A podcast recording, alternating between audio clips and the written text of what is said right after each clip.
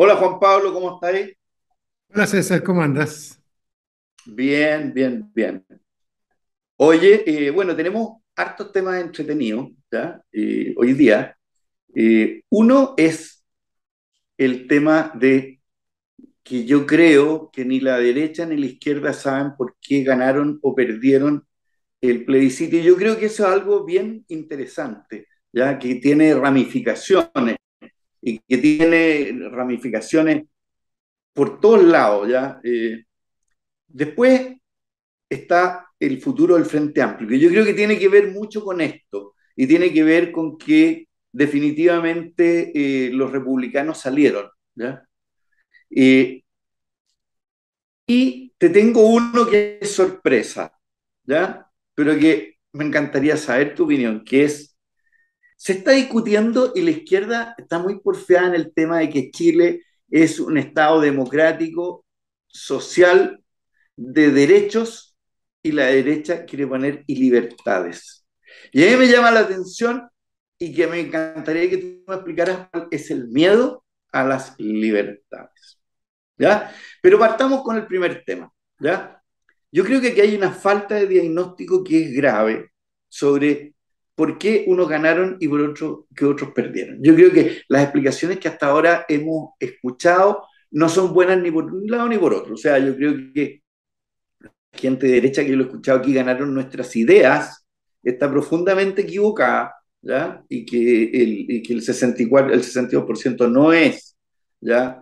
Eh, gente de derecha, hay gente de derecha, obviamente, hay ideas de, hay, pero no. Y en el, en el otro lado, eh, el tema está, no, que gastaron una millonada de plata, eh, que las redes sociales se apoderaron de ellas, que los medios, o sea, vino el líder de Podemos para acá y le echó la culpa una vez más a los medios, que en fin, en fin. Y yo creo que, yo quiero saber tu opinión, sobre todo por la izquierda. Yo creo que para la izquierda el hacer este diagnóstico tan tardío que tú tantas veces lo has dicho, ¿ya? Eh, se acabó, se cayó el, el muro de Berlín, se acabó el paradigma eh, y tenemos que volver ya con un socialismo democrático y, y, esto probablemente eh, debiera ser un impulso para replantearse cosas y para la derecha también. Así que te la dejo ahí la pelota. Pues el tema es precioso, César, en los dos ámbitos. En el ámbito general, de entender nuestro querido país, porque de, de algo que podemos estar todos orgullosos, los que ganaron desde luego y los que perdimos también, es que como sea, votaron 13 millones de personas. Veníamos de 8 millones de personas votando y estábamos tranquilos con los 8 millones porque veníamos de 7 y de 6 y tanto. Entonces, que hayan votado 13 millones de personas no puede ser sino una gran cosa. Y yo hallo que de las primeras cosas que nadie ha, ha procesado bien es eso, César. Esto es un triunfo tremendo republicano en el sentido profundo. Uno de los déficits que tenía la democracia desde la restauración democrática del año 90 era esta pérdida progresiva, esta desconfianza del sistema y el alejamiento de la gente. No hemos encontrado nunca la fórmula. ¿Ah? Inscripción obligatoria, voto voluntario, después inscripción obligatoria, eh, eh, perdón, eh, inscripción voluntaria, voto obligatorio, y finalmente terminamos como debió haber sido desde el inicio. Sabe que, señor, a usted como ciudadano le pedimos pocas cosas, en general. Pague sus impuestos y vote. Pero esto es una obligación suya, esto, esto no, es, no es voluntario porque es la base del sistema. Entonces, yo lo primero quiero celebrar eso. Segundo, eso supone un cambio en la realidad. Por eso yo creo que hay tanta gente perpleja, César, porque aquí tienes un electorado grande, y no pretendo dar la solución, pero pretendo plantear el problema. Hubo 5 millones de personas, chilenos, ciudadanos de este país, que no habían votado por Boric no habían votado por Piñera, no habían votado en el plebiscito de entrada a la Constitución. Y que es sobre lo cual yo creo que hay que investigar y ver lo que sí tengo claro por, lo, por el voto que, ocurrió, que es un voto eminentemente que está cansado y que en parte, yo tengo la impresión, ¿no? esto es rifleo mío puro, pero yo creo que es una mezcla de voto de castigo, de gente que está enojada con la clase política y en este momento la clase política en masa era el progresismo llevando adelante la bandera de, de, la nueva constitución y le mandaron un tremendo golpe. pero al mismo tiempo es gente que no tiene, no vive un progresismo como la gente de izquierda, como yo lo veíamos. Y creo que se nos arrancaron los caballos de repente, y en mi caso particular es obvio, yo creo que la mirada mía y de algunos amigos que tenemos de izquierda sobre el país se nos adelantó demasiado. Y no podemos ir contra nuestros principios. Nosotros uno no puede construir una democracia contra la voluntad de la gente. Uno tiene que construir la democracia con las personas. Y ah, pero espérate, déjame, déjame interrumpir. Hay un tema que a mí me, me, me, ¿No encuentras tú que es un tanto presuntuoso decir nos adelantamos? Porque se adelantaron aquí, Crista, o sea, a ver, es que eh, aquí en política... Claro, nos adelantamos. Porque, eh, y es presuntuoso, tiene toda la razón, pero estoy siendo honesto en la mirada que tenemos desde la izquierda. Es la mirada nuestra, y mía en particular, para no asumir a nadie más, es que nos hemos movido, en particular en Chile, desde el autoritarismo hacia niveles de profundización democrática.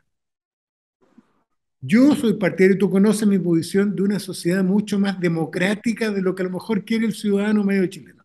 Yo soy partidario de los jurados, soy partidario de que los jueces en ciertos niveles sean elegidos por la gente, soy partidario de empoderar a las personas de una forma tremenda, al tope lo que se pueda.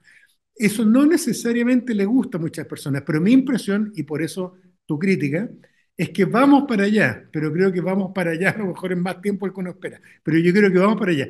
Yo tengo la impresión que no hay vuelta atrás en este camino que hemos tenido desde el siglo XIX a hoy día de una sociedad eh, de transición, de una sociedad absolutamente autoritaria y oligárquica a una sociedad que con, con torpeza pero va profundizando los niveles de empoderamiento de los individuos y de las comunidades. Entonces, en ese sentido, tú tienes razón, hay un, hay un gesto autorreferente sobre el tema, pero yo creo que, y hay toda una discusión ahí, César, ¿eh?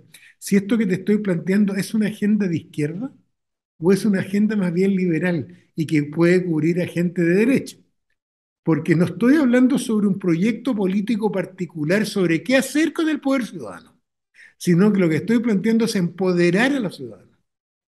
Y yo hallo que esta discusión que se ha dado constitucional justamente a lo mejor nos pasamos de largo en, ese, en esa línea, de buscar empoderar demasiado a las personas sin explicarlo antes, sin preparar a la gente y todo el cuento. Pero mi impresión es que vamos para allá y que por lo tanto eh, yo creo que vamos a terminar con una ciudadanía muy empoderada, no sé si el estilo suizo, pero algo parecido.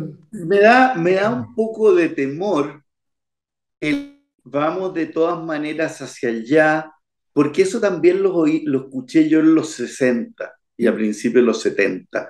El dedo implacable de la historia, ya el materialismo dialéctico que nos señala. Yo no estoy tan seguro de que no hay vuelta atrás, en primer lugar. Yo creo que Estados Unidos está en una vuelta atrás, yo creo que eh, Italia está en una vuelta atrás, que estamos viendo varias cosas que, que a, mí me dan temor.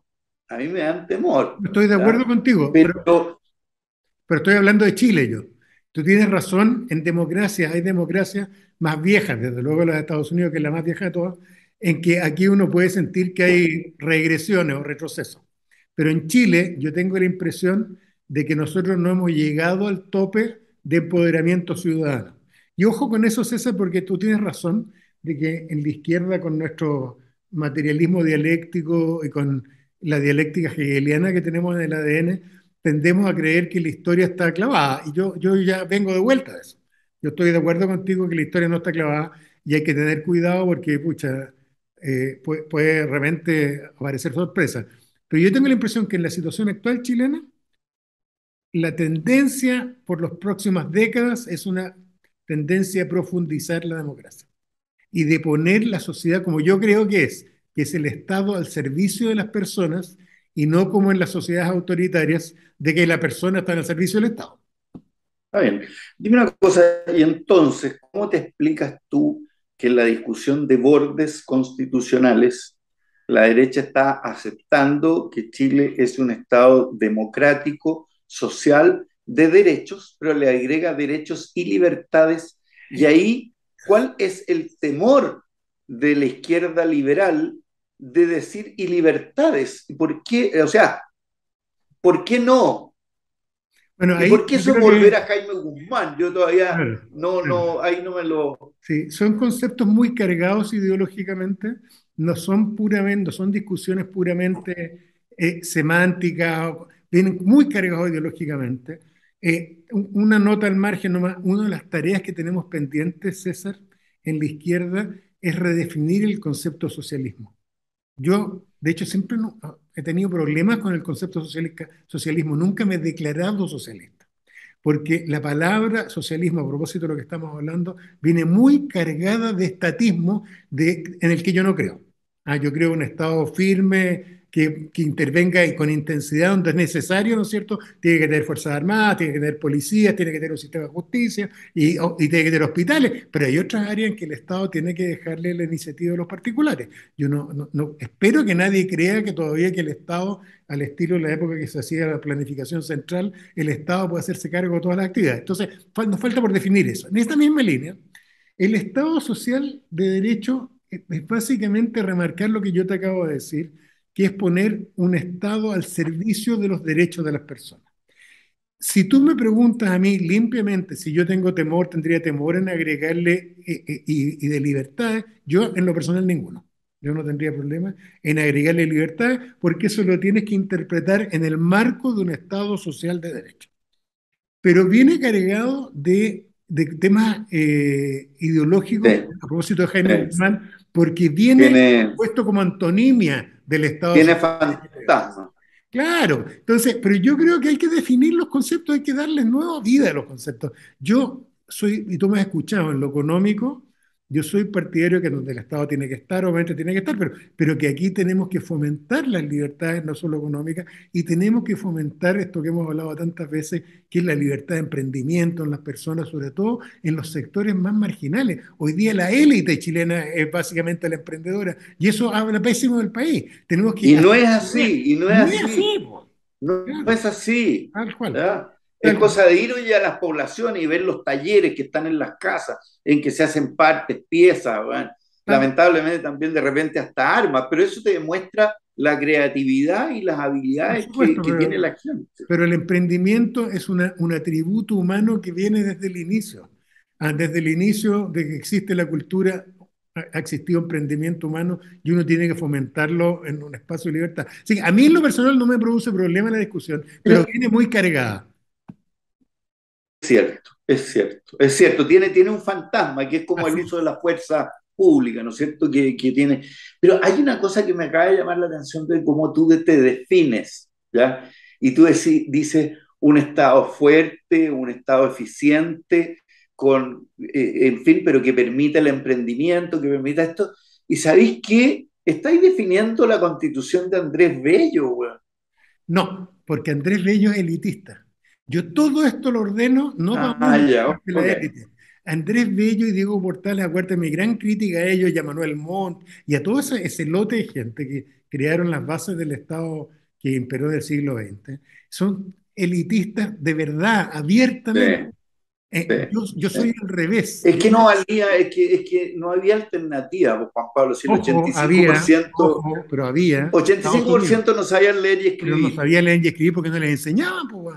Obvio, también. En Estados Unidos, el 80% de la gente sabía leer y escribir al momento de la independencia porque les enseñaban a leer y escribir aunque no fueran del colegio. Entonces, ojo, porque era, era morderte la cola. Así es. Pero lo no, mira, César, eh, mi, mi, izquierdismo hoy día no es estatista, mi izquierdismo es regulador de un Estado que regule el mercado adecuadamente, sobre todo para proteger la concentración de la riqueza, pero para mí lo más importante es que se ponga al servicio de las personas y que de verdad esa es la posibilidad. No, y, que, y que trabaje, y que trabaje por mayor igualdad, y que trabaje por equidad. Si no, si yo ahí estoy contigo. Oye, déjame pasar entonces al segundo punto que tiene que ver un poco con esto, que es el futuro del Frente Amplio, y te lo amarro también al futuro del Partido Republicano. Eh, el Frente Amplio en algún minuto tuvo sometida a la izquierda democrática. Y, porque también en ese concepto que dices tú, el mundo va para allá o, para allá va la gente y por lo tanto nosotros vamos tarde, ¿ya? Y resulta que parece que no es tan así. Eh, y por eso yo recordaba el cuento de los indignados, en Grecia o una cosa parecida, el Occupy Wall Street, qué sé yo, y que tuvieron muchísimo efecto a nivel de políticas públicas, a un montón de cosas, pero que como movimientos desaparecieron porque no tenían una agenda clara. Y yo veo en el, en el, en el, en el Frente Amplio, no hay una agenda clara, hay agendas de todo tipo, digamos, que están revueltas, pero que tú dices cuál es su plan de gobierno, no hay. O sea, y tú lo ves un poco en el mismo gobierno, que no, no, no, no tiene un plan concreto ni para la Araucanía, ni para los inmigrantes, ni para... ¿ah? ¿Cómo ves tú el futuro del Frente Amplio, sobre todo ahora viendo que hay una centroizquierda que se agrupó en los amarillos, que no es menor, ¿ya? a pesar de que son de más edad, pero que tienen una agenda que suena distinto. ¿Cómo ves tú el tema del Frente Amplio?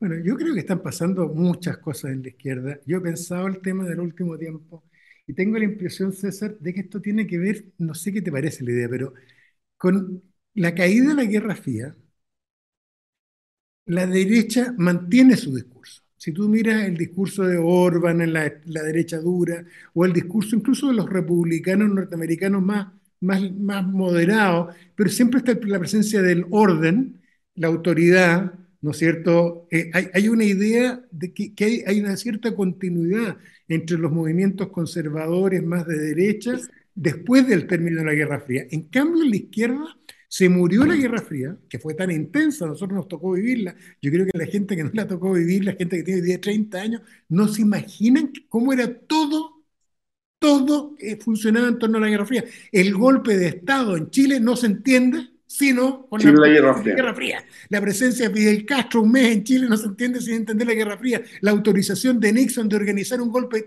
todo, todo. La violación a los derechos humanos tampoco. o sea, está todo mezclado. Todo está mezclado. Y resulta, pero que la diferencia con la derecha es que caen los muros y al mismo tiempo, o sea, el término de la Guerra Fría implicó un fracaso del socialismo, del socialismo real, ¿cierto? El colapso de las economías socialistas, del modelo político socialista y del mito que teníamos en la izquierda que el socialismo era capaz de producir felicidad al ser humano.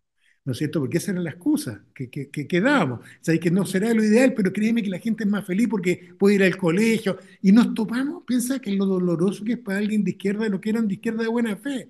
Y mirar Cuba y sentir que ha habido todo el socialismo que ha querido durante muchos años y la gente se quiere ir de Cuba. Que en Venezuela tenemos un gobierno que se inspira en las mismas raíces socialistas y la gente se quiere ir de Venezuela. Entonces, yo creo que de ese shock que no pasó la derecha, al término de la Guerra Fría, la izquierda todavía no se reorganiza. Y como no se reorganiza, no hay agenda, no hay una ideología de reemplazo, no hay un plan de reemplazo, y eso en parte hace que los partidos políticos de izquierda no logren interpretar las nuevas demandas ciudadanas. Yo te diría que lo único que ha surgido en forma más o menos con éxitos relativos, pero organizado y ordenado son los partidos ecologistas verdes. ¿No es cierto?, que han mantenido en el tiempo una ideología más o menos, pero son los únicos dentro de la izquierda. En el resto, a propósito del Frente Amplio, a propósito del propio PC, a propósito desde luego del Partido Socialista, como te decía antes, César, eh, ni siquiera hemos logrado reconceptualizar el socialismo. Hay amigos míos de derecha que son, no les gusta el socialismo porque entienden que el socialismo es el socialismo de la Guerra Fría. Y hoy día hay que redefinirlo. Entonces, hemos, no hemos hecho la tarea en la izquierda y por eso que nos pasa lo que tú dices. Todos estos movimientos sociales que tú mencionaron son espontáneos porque no son dirigidos por los partidos, porque está desconectado la élite del pensamiento progresista nuevo. Entonces, yo lo hallo muy bonito el tema porque supone pensar mucho, dialogar mucho y rearmar la izquierda en torno, por lo menos la izquierda que es democrática, de, un pensamiento duro, de izquierda firme, claro, para enriquecer la democracia. Y el Frente Amplio, volviendo. El, Frente, Amplio, Amplio. fracasamos. El Frente Amplio no funcionaba. El Frente Amplio logró juntar a un grupo, una generación de gente, algunos muy buenos, eh, sobre todo gente de convergencia social, muy buena, pero en general, eh, yo te diría, eh, un, buen de gente, pero fallaron en esto que te estoy diciendo. Fallaron en decir, oye, hoy ser de izquierda supone y nosotros proponemos algo que convoque, si al final la política es eso. Es decir, sabes que yo creo que hay que hacer esto en el país y convocar a la gente a que concurra contigo a lograr ese objetivo común. ¿Por qué hemos fracasado? Por lo que tú dices. Porque hay una confusión dentro de los partidos, incluso dentro de Revolución Democrática. Y yo creo que no vamos a salir de este atolladero en la medida que no resolvamos el tema ideológico de fondo y que redefinamos bien por primera vez después de la caída de los muros y de la, de la, de la Guerra Fría, redefinamos el tema de qué es lo que es ser de izquierda hoy día en Chile y qué es lo que le proponemos a la gente en forma concreta. Sabe que nuestro plan a 50 años es el siguiente, en materia ecológica, en tema de género, y en materia de gestión. Y yo te diría que el mayor pecado nuestro, ¿sabéis cuál es, César? El mayor pecado nuestro, a propósito de nuestro estatismo histórico, es que no hemos definido el Estado que queremos.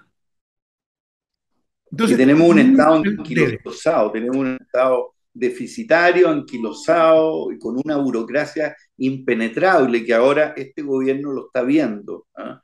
Tal cual. No, y muy ineficiente en tantas áreas, pues César. Por eso digo, a mí siempre me duele el tema, porque el área que yo estoy en contacto siempre, que es el área de justicia, yo les he contado, porque eh, eh, en nuestro sistema de justicia se estableció en 1823. Esa es la estructura. Más allá de algunos cambios cosméticos, pero esa es la estructura. Y no hemos sido capaces de pensar, un, de ayornar nuestro sistema de justicia, y ese no es un tema ideológico. Es como el tema de seguridad, ese no es un tema ideológico. Aquí tú podrías juntar gente de derecha e izquierda a pensar el sistema de justicia. Bueno, entonces yo creo que estamos, hemos estado muy flojos en lo intelectual y eso tiene que ver, César, creo yo, para terminar el tema, en mi opinión por lo menos, que le pusimos durante la Guerra Fría, armamos este sistema que se parecía casi a una religión no sé si tú has fijado, pero el comunismo, el socialismo duro, francés, alemán, Marx, en sí, sobre todo, pero San Simón también, era una cosa de una intensidad feroz. Y por eso que tenía la producción cultural que tenía. Por eso que la gente de izquierda tenía buenos actores, escritores, poetas, porque era una intensidad emocional enorme. Y se cayó, Y mm. está el shock de que este modelo en el cual nosotros soñamos, casi con fervor religioso, Ah, de que íbamos a mejorar al ser humano, de que las cosas iban a resultar, y cayó y cayó muy mal que no hemos sido capaces de interesarnos intelectualmente, no hemos sido capaces de, de, establecer. Yo, yo en lo personal, estoy hablando en plural por mi sector, pero yo la verdad es que tengo bastante, humildemente, bastante claras estas cosas de cómo lo deberíamos hacer, pero no soy político profesional, así que opino como ciudadano. Como decía, tú viviste ese, ese evento de Lelutier cuando cambian el himno nacional, y entonces le dice, tanto nos hicieron callar que hasta el muro se cayó. Oye, y vamos ahora a nuestra querida Latinoamérica, Brasil. Yo creía, tú creías, las encuestadores creían que Lula ganaba al galo, ¿ya? Y que era un 45, 55 o más, ¿ya?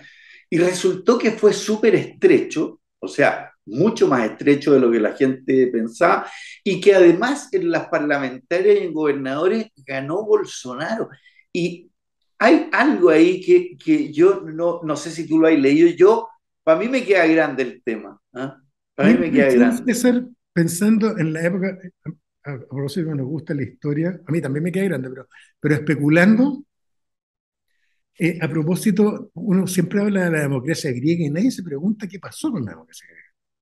¿Por qué duró tan poco después de que perdieron la guerra del Peloponeso y llegaron los tiranos, eso que nombraron los espartanos, y colapsó posteriormente? Sobrevivió puntualmente algunos, pero creo que esto, y esto lo hemos hablado otras veces, se opone al pensamiento democrático las ganas de cierto orden. Si yo tuviera que especular, yo te diría que tenemos casi una cosa tribal.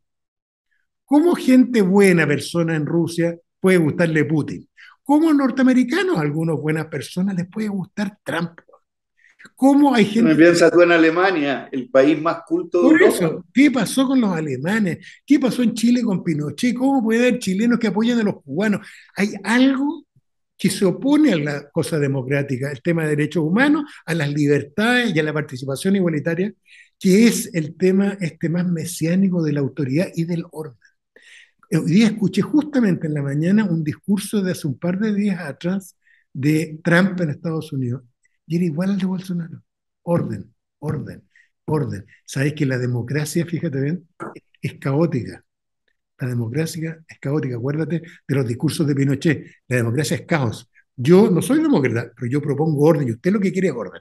Esa tensión, acuérdate que viene, César, desde el origen del pensamiento democrático moderno en la ilustración, viene en el, el juego entre John Locke, ¿te acuerdas? Y Thomas Hobbes. Hobbes decía que había que elegir Pinochet, eh, Fidel Castro. Dice hay que escoger autoridades fuertes que con mano el, ordenen. Porque el déspota ilustrado. Claro, claro, claro, porque tienen que ser gallos autoritarios, qué democracia ni coche huerto. Y Locke es el que decía, que, que me gusta a mí, Locke decía, sabe que no, aquí tienen que ser autoridades democráticamente elegidas y vamos a una democracia. Entonces, yo creo que esa es la tensión que en América, además, es muy cíclica porque tendemos a ser bien caóticos por la corrupción, Brasil... Y la gente se aburre. Se aburre, se cansa. Piensa, César, que por ejemplo tuvieron mucha, voy a decir algo doloroso para la izquierda, tuvimos, el Partido de los Trabajadores hizo una cuestión muy bonita. Formó un modelo de gobierno y eligió presidente a un señor que era obrero metalúrgico en la Volkswagen. Y eso ¿Sabes que yo tengo un amigo que se fue en la época del UP a Brasil ¿ya? como ingeniero joven, y trabajó en la fábrica donde Lula era el jefe del sindicato. Pero lo que te quiero decir es que viene de abajo. En, Chile estamos acostumbrados. Y no es comunista, no, y no es comunista. No, no, no, sí, es, es, de, socialismo democrático y todo. Pero lo que te quiero decir, imagínate la frustración de gente sin demasiado estudio, pobres en Brasil, que miren cómo llega el gobierno al poder y ve los escándalos de corrupción. Está bien, Lula fue absuelto por la Corte Suprema, pero eso no quita que el Partido de los Trabajadores se llevó la mitad del país para la casa. Acuerde de Petrobras y los coimetazos de Petrobras y Odebrecht y todo el cuento. Entonces, hay un momento en que la gente, que a mí me pasa lo contrario, cuando yo veo los defectos de la democracia, quiero más democracia. Hay gente que reacciona frente a los defectos de la democracia, que siempre son muchos, reacciona yéndose al autoritarismo. Y cuando tú mezclas eso con el populismo, y surgen estos gallos que eh, reúnen todo esto, incluso el Víctor Orban, que se ve torpe, pero son carismáticos, son gallos carismáticos. Y, y se te produce esta cuestión que es como el cáncer en una sociedad, que es que la gente da lo mismo si de izquierda o de derecha, porque ocurre por los dos lados. entra en el, en el, ¿sabes que me da lo mismo? No sé si tú te acuerdas, la gente como te dice, mira, me da lo mismo la política, yo quiero poder trabajar tranquilo, quiero orden para trabajar tranquilo. Claro. Y con eso claro. justificando a Fidel Castro, o a Pinochet, o a Víctor Orban, o a Trump, o al que sea. Y a Hitler. Y a Hitler. es todo. Ah, Hay un discurso bueno. genial cuando él se dirige en el día este, eh, a, a su más fiel en, en, el Nuremberg el año 35, en que dice, la democracia fluctúa, va para allá, viene para acá. Nosotros le ofrecemos al pueblo alemán un polo inamovible, la referencia. El orden, tal cual, el orden. Entonces yo creo que eso es normal, es doloroso, y tengo la impresión que Brasil le juega muy en contra ser tan grande. Chile tenemos la ventaja, y tú sabes que tú lo eh, más chiquitito. chiquitito y angosto, entonces súper fácil de controlar.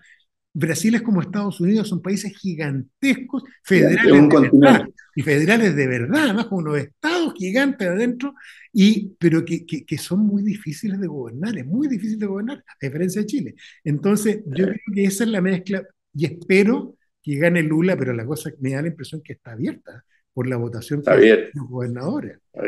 ¿Ah? Ya, Juan Pablo, vamos a la parte más light. Película, libro, restaurante. Mira, voy a, en, en, película voy a iniciar una serie por los próximos programas de recomendar películas de temas legales. Eh, entonces, películas y series de temas legales que mostrando algunos errores y otras cosas. Vamos a ver que hay muchas películas en temas legales, de juicio y cosas, que son un poco irreales, por ejemplo, porque tienden a sostener que abogados muy jóvenes, fiscales muy jovencitos, pueden ser estrellas, rutilantes, eso es muy raro. ¿ah? Es muy raro. La profesión de... Grisham, a la Grisham. Claro, a la Grisham, que es típico el cuento. Entonces, y eso no es así. Y por eso me gusta como primera recomendación eh, Better Call Saul, ¿cierto? Mejor llama a Saúl, a, a, Sol, que es una serial que es un spin-off, ¿no es cierto? Una derivación de Breaking Bad, muy buena. Muy ah, buena, ya mira. En que muestra, muestra un abogado, es más, es en tono un poco de comedia, un abogado de narcos y de malos, que es buena persona, que es un buen ser humano, pero muestra dilemas desde el punto de vista legal muy buenos, ha ganado todos los premios, acaba de terminar la serie, tiene, ya no me acuerdo cuántas temporadas, tiene un buen de temporadas, yo he visto varias y es muy buena y la recomiendo. Ya, qué Eh, bueno. como libro, a propósito de lo mismo y de, de lo poco que sabemos de repente de, de historia América Latina, recomiendo este librito de un señor Felipe Ávila y de Pedro Salmerón, que es porque la Revolución Mexicana es extraordinariamente compleja, Ah, extraordinaria. Muy larga. pero esta es una especie de introducción a la Revolución Mexicana en, en 250 páginas. Lo recomiendo mucho, eh, lo compré por Amazon también, está en castellano, pero lo venden en Chile, porque para el que no sabe nada, piensen que la Revolución Mexicana fue antes de la Revolución Rusa, pero además muestra las tensiones Y duró mucho más. duró mucho más, fue extraordinariamente sangrienta. A propósito de la gente que no entiende por qué México es tan violento, esta revolución fue extraordinariamente sangrienta eh, y tiene que ver además en parte con la crisis que significó que ellos eligieran un presidente que era indígena, que, era, que, era, que, que, que no venía de la élite y esto generó, entre otras crisis, terminó ¿no es cierto?, en el porfiriato, Porfirio Díaz, y después en la Revolución Mexicana. Lo recomiendo, tema maravilloso. Y restaurante, el restaurante Rivoli, que es un restaurante italiano que está en Providencia, muy bueno. Es de, de un Rivoli, ¿verdad? pero es extraordinario. No es barato, tampoco es tan caro, no es barato, pero la verdad es que es, es de los mejores restaurantes que hay en Santiago, así que lo recomiendo. ¿Y tú, César?